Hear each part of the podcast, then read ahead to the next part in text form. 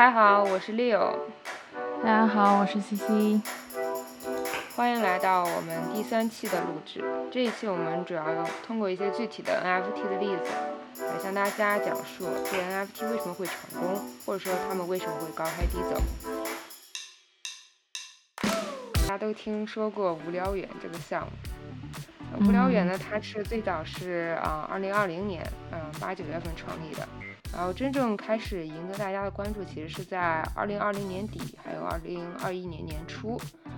然后它的创始人我就不在这说，你们如果感兴趣的话，自己去找。因为 Java 创始人在一开始的时候是一个匿名的形式发布的，后来被人肉搜索。呃，这个无聊猿呢，它的一个简写就是 B A Y C 呢，就是它在第一开始的时候是创建了一个 10K 的 project。这 10K project 呢，它是由 ten k 的 token 来构成的。然后每个 token 呢，它是由一个呃有一个独一无二的一个猴子的一个形象。就每一个呃，就是直接从呃外观上来看呢，那每个猴子可能会。有一些不同，有一些啊元素的不同。然后之后呢，他们又创建了一个叫呃变异元的一个 project。这个 project 里面有啊二十 K 的一个 token。之后呢，第四个系列也就是呃去年发布的，它是有一个呃 other side。它它出这个 other side 就是说，嗯给这整个无聊猿的元宇宙去打造一个虚拟土地的一个系列。啊，它的总数是两百 K。然后拥有呃无聊猿或者是变异猿项目的嗯 owner，他可以不不不用花任何额外的费用就可以领取它这种 other side 的 NFT。嗯，下一步我来讲一下它的一个大致的特点。呃，首先它的特点，嗯，从感官上来说，最好最棒的就是说它可以结合一种比较现实感的一种猴子，还有比较抽象感的一种色彩，它很好的结合在一起，让你觉得这个猴子丑帅丑帅的。然后它，而且它每一个呃 profile，它的嗯都是有独一无二的设计，它不是像很多 FT 似的，它所有的呃 profile 都是长得差不多的，或者是直接就是一样的。这样的话，对于一些呃门外汉来说，我觉得是呃更具有一个 attractive 的一个能力的。嗯，然后呃除此之外呢，就在它发布的时候呢，就是它不会像其他 NFT，它会有一个不同。档次的一个价格，mint 的价格，他不说，他说是呃，所有人都呃 mint，然后你们 eq 类的来说都是零点零八个以太在最早期。嗯，下一步我们讲一下它的一个 commercial 的一个 usage，我觉得这一点其实是在 NFT 呃有一个开山鼻祖的一个效果，就是说呃无聊猿他们整个的 creator 呢，它是下放了这个 profile 的一个商业版权，就是你可以。用我这个 profile 去进行你的第二次商业的获利，嗯，首先就是你可以用这个 profile 的副本，也就是说你可以把这 profile 印在你的，比如说手机壳啊、T 恤的上啊，呃，然后你可以换取更多的商业价值。你比如说像国内的李宁，他们就会把嗯无聊猿印在他们的 T 恤，还有一些什么大企业、房地产一些企业都会用这种啊无聊猿作为他们一个富人的一个 club 的一个 logo。对，然后第二个就是它是否具有二次创作权呢？呃，二次改编的一个权利，我认为是没有的。就是说，它其实更多是赋予它的 owner 的一个延续性的一个复制的一个使用，但是它不允许你在你原来的 profile 基础上进行一个更改。如果真的会更改的话，那我觉得它可能是。这些公司会跟 IP 方达成一定合作协议啊，并且获获得了这种作品改编权，否则的话，其实是一个构成一个侵权的一个行为的。至于它的 community，我觉得是做的非常成功的原因是，它之前的价格你可以看它是从零点零八个以太，它现在之所以能涨到将近一百个以太的这个 floor price 呢，有巨大的提升，我觉得是它对这个 community 不断输出的一个。嗯，一个努力的一个结果吧，就是它，比如说它可以经常会举办一些在线的一个呃无聊猿的一个 party，因为你知道它是在二零二零年发布的嘛，所以说那个时候大家都是处在一种比较消极的封闭在家的一个状态，无聊死了，所以说这种 party 我觉得是给这些人一种很好的归属感。再有就是大家都知道一个特别好玩的方法，就是它支持一个什么叫厕所涂鸦，就是每个 owner 呢。可以去他们的厕所的帆布上画画，呃，每十五周十五分钟可以画一次。就其实有些人就开玩笑说，我花了一百万就就为了看这个厕所。呃，我觉得也 make sense。然后再一个就是他们 social media 方向也做得很好，它其实是覆盖应该是最全的。你比如说常见的 Twitter、Telegram，还有 Ins，呃，还有 Discord，他们全都是有很多的一些 followers。然后他们还有 YouTube 一些 channel，然后还有他们的 web design 非常棒。嗯，我觉得还有一个原因，他们成功可能还是归结于他们的名人效应吧。因为你可以想象到，就是他们是第一个将数字货币和 IP 商业 IP 结合在一起的。那这种很比较新鲜的一种玩法，一个里程碑式的一个存在。再加上2020年确实大家都是一种无聊的，而 Monkey 呢又代表着人，我觉得这个很应时应景。所以说它会引起很多人的去关注，然后引起很多名人的关注。你比如像呃嗯国内，比如说周杰伦啊，或者是国外的这种 Justin Bieber 啊，呃内马尔库里啊，麦当娜他们都有猴子。我觉得这种名人粉丝效应加起来几十亿的关注量是真的不是盖的。嗯，最后一点我要强调一下他们的一个整个的 roadmap，我觉得非常的 clear。就它最初其实我听过很多的 podcast，因为我自己并不是无聊猿的一个应用者，我是之前听过很多早期的应用无聊猿的一些 owner 的一些 podcast，他们说的意思是，他们最初关注到无聊猿，并不期望着它能代表多少个，能带给他们多少价值。最初他们买它也只不过就觉得这个好玩，就感觉像是赌博一样。但是逐渐的，因为这些 creator 是不断的给他们 community 进行很好的一个 connection，然后就引起了更多人的关注，然后就炒起了这这波。然后现在呢，这个原本的这四个抠脚大汉，然后现在也成立了一个公司，专门管着无聊猿这个 IP。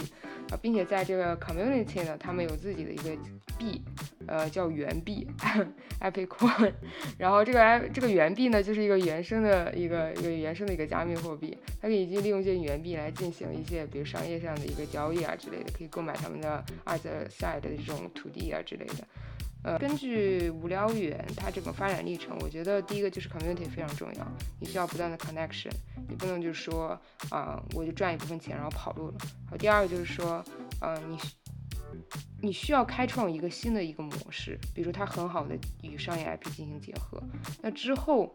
会不会有另外一个 NFT，呃，就是开创另外一个呃模式，或者是另外一种玩法？成立另外一个，成为另外一个 NFT 的里程碑，我觉得是有可能的。但这里程碑是什么，我现在还我想不到。对，然后第三个，我觉得你你是如何去 set up 一个很好的 roadmap 的，就是说你当你 set up 好了很好的 roadmap，比如说到什么阶段我们会发布了什么，然后到什么阶段我们会呃跟哪呃会举行什么样的 event，这样会给你的 community 带来很多的 confidence，就他们会相信你。会继续 go move forward 的这个 NFT 的 program，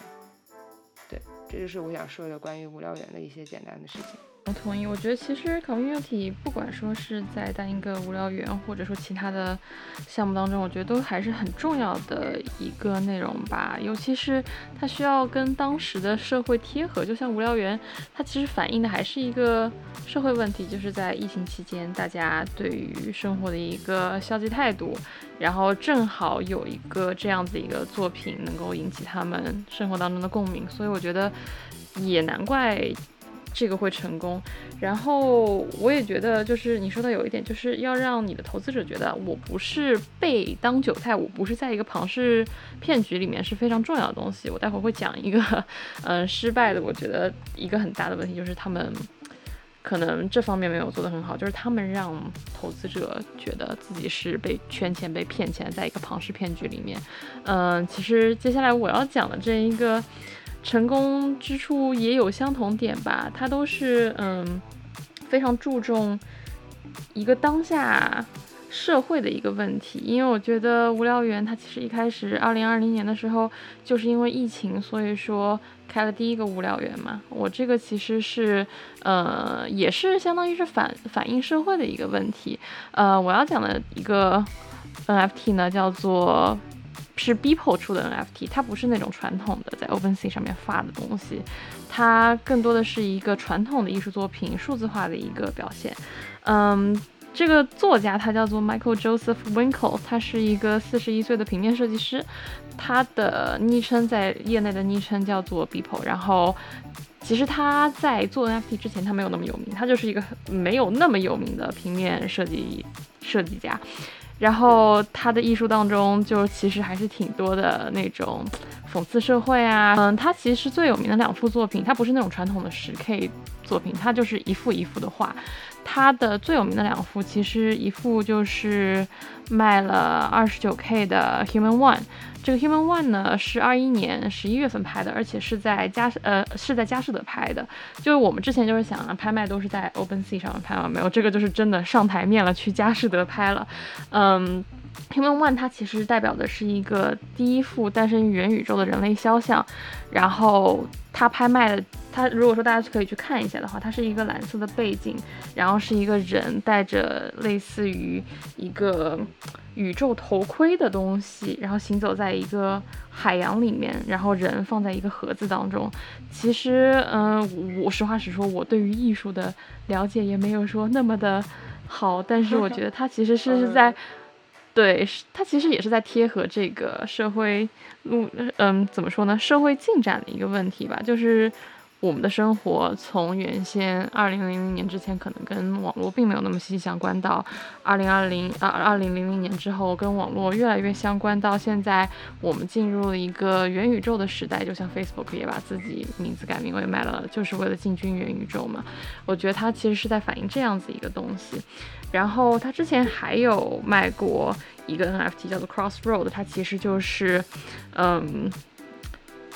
讽刺时事的，因为二零二零年我们知道总统大选是要么就是拜登，要么就是 Trump 嘛。然后 Crossroad Crossroad 就是一个分岔口的意思。那这个分岔口我们到底是走向哪一边？到底是走向 Trump 会赢还是走向 Biden 会赢？它就是一个分岔路口。然后它就会根据二零二零年的最后 Presidential Election 的获胜者更改为两个动画的其中的一个。这个其实是他拍到目前为止最贵的一个，嗯。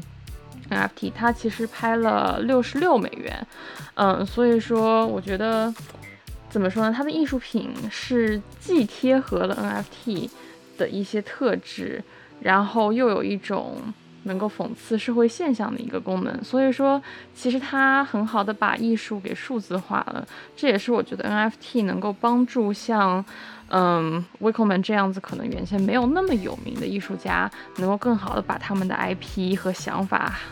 去转化成真正有现实价值、具有社会价值的一个东西。所以我觉得这也难怪会比较成功吧。当然你也很难说它成功不成功，因为目前为止我们只知道它的最高拍卖价。然后它其实之前还做过一个项目，叫做 Everyday。嗯，就是 the first five thousand days 这个东西呢，其实它就是每一天都会画一个作品，不管这个作品怎么样，他每一天都会发发画一个作品，或者说做一个创作。他每天想要画一个作品来去锻炼自己的艺术创作能力，所以说他是零七年五月一号开始做的。嗯，不管说是他结婚的当天，甚至他小孩生的当天，他一直都是在创作。他觉得这是对他自己的。绘画能力有一个很好的提升，然后嗯，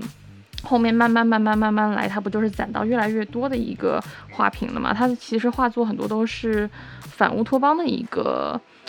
一个主题，所以说他原先其实在做 NFT 之前他没有那么火，但是就是因为 NFT 能够把他的这一些东西，这一些反乌托邦、社会讽刺的一些主题和画作带出来，然后当然嗯。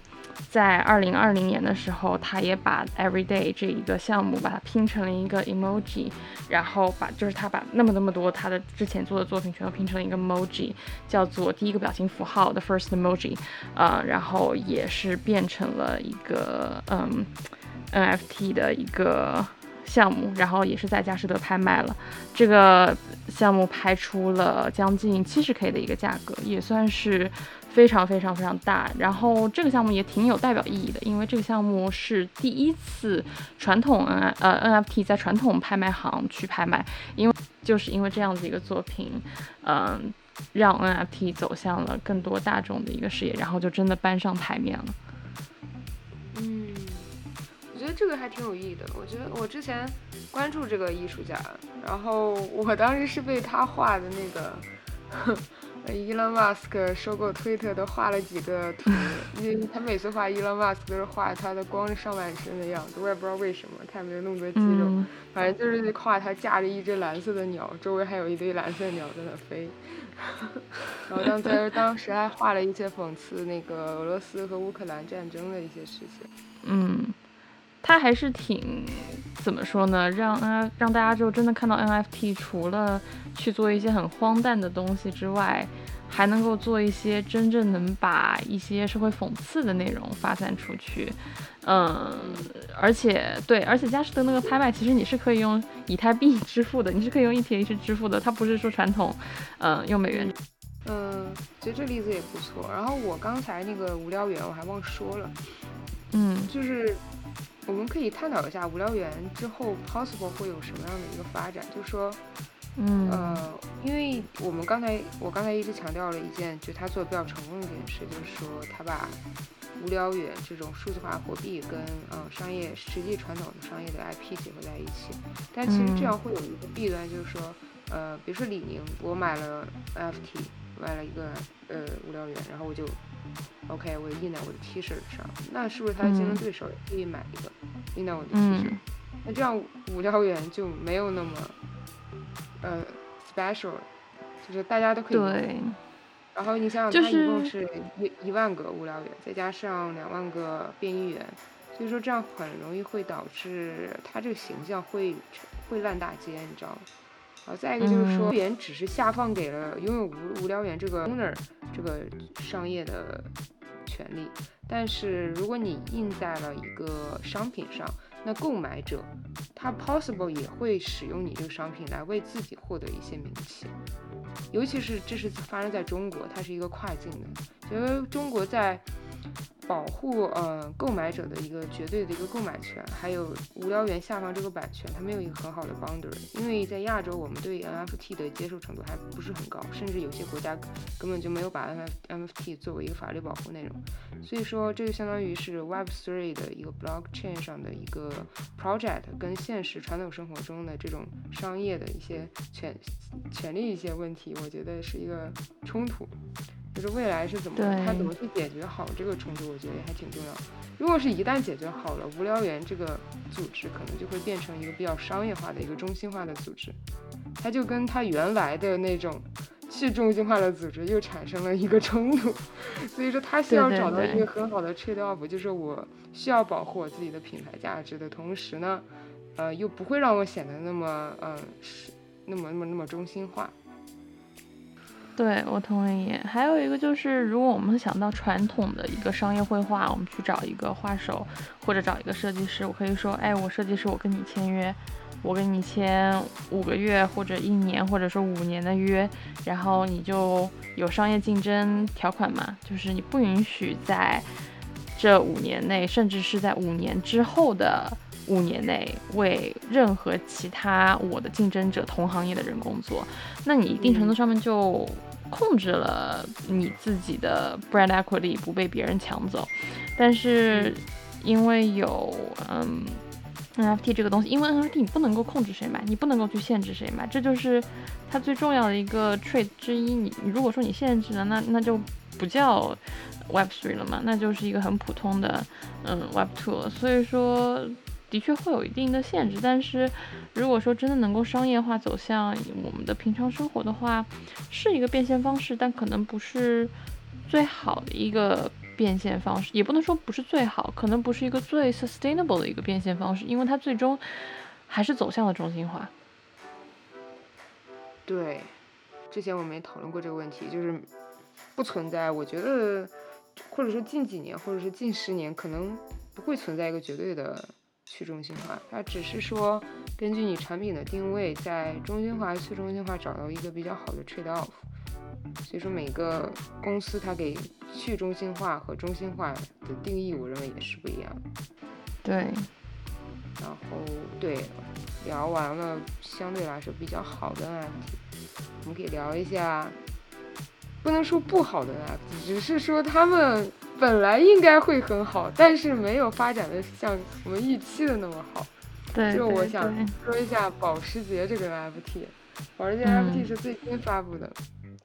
其实提到保时捷，我觉得保时捷做 NFT 真的是非常非常非常合适的，因为首先说他们本来就是一个奢侈品，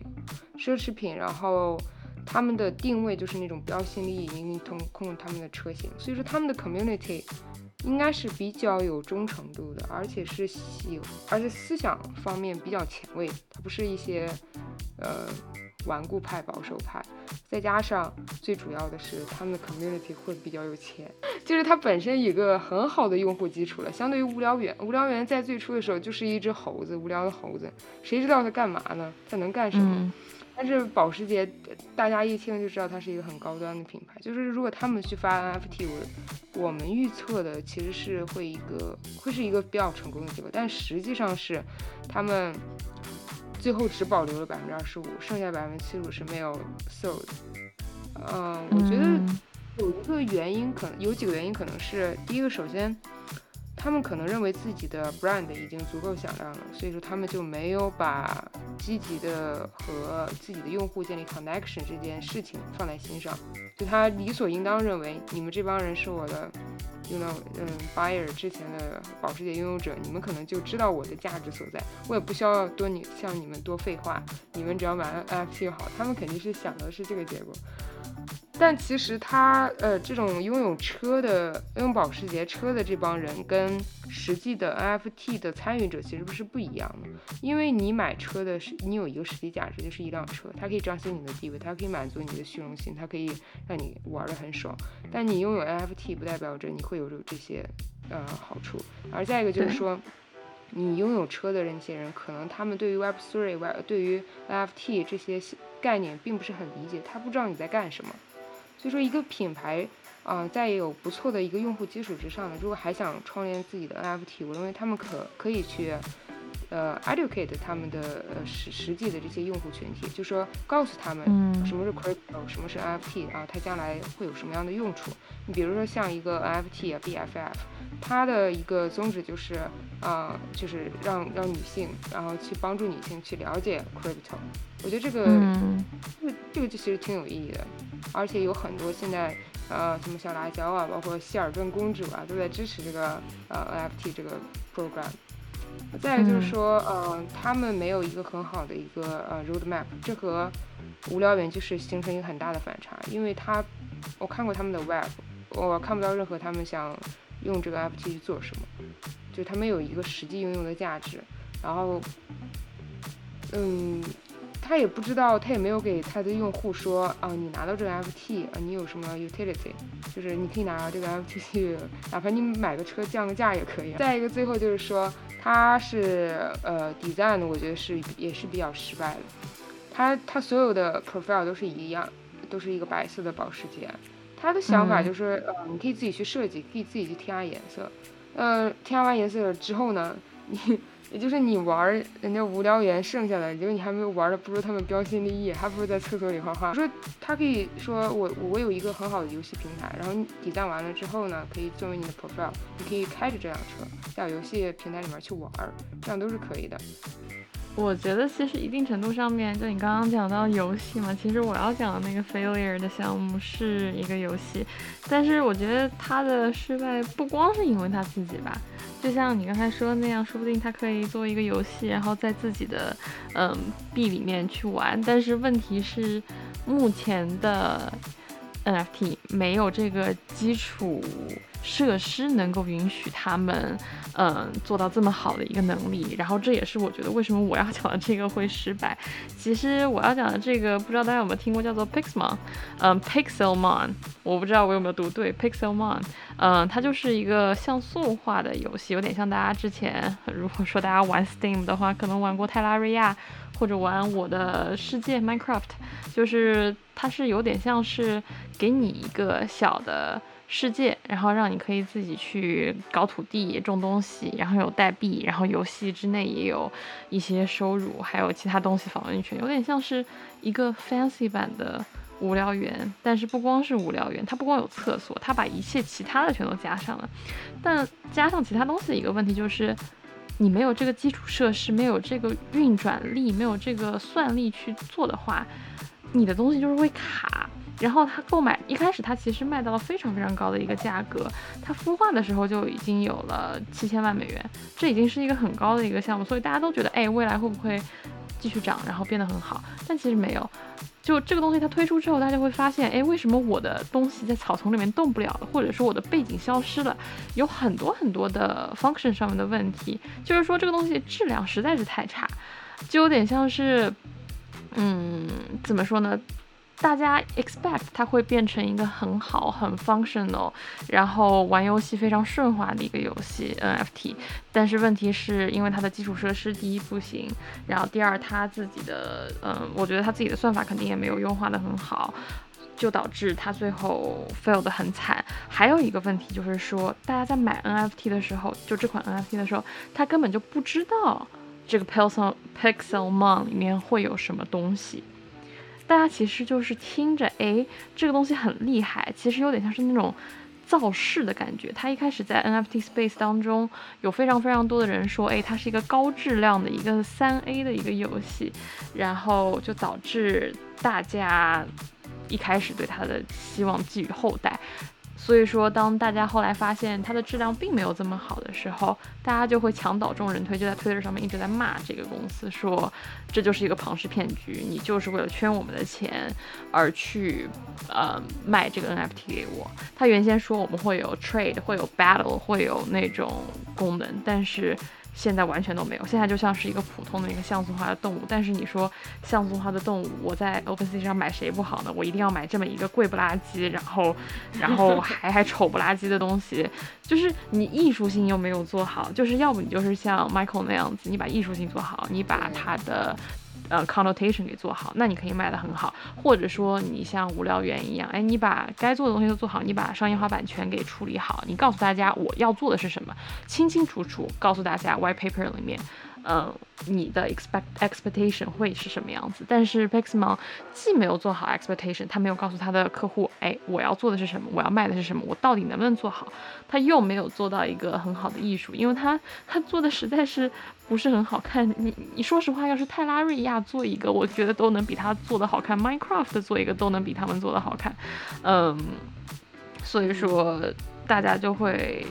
墙倒众人推，当时就是本身一个是在一点二五 ETH 以上，后来一天当天 February twenty six 当天就掉到了零点六几，呃，零点六左右的 ETH。我觉得对，就是当你给你的 community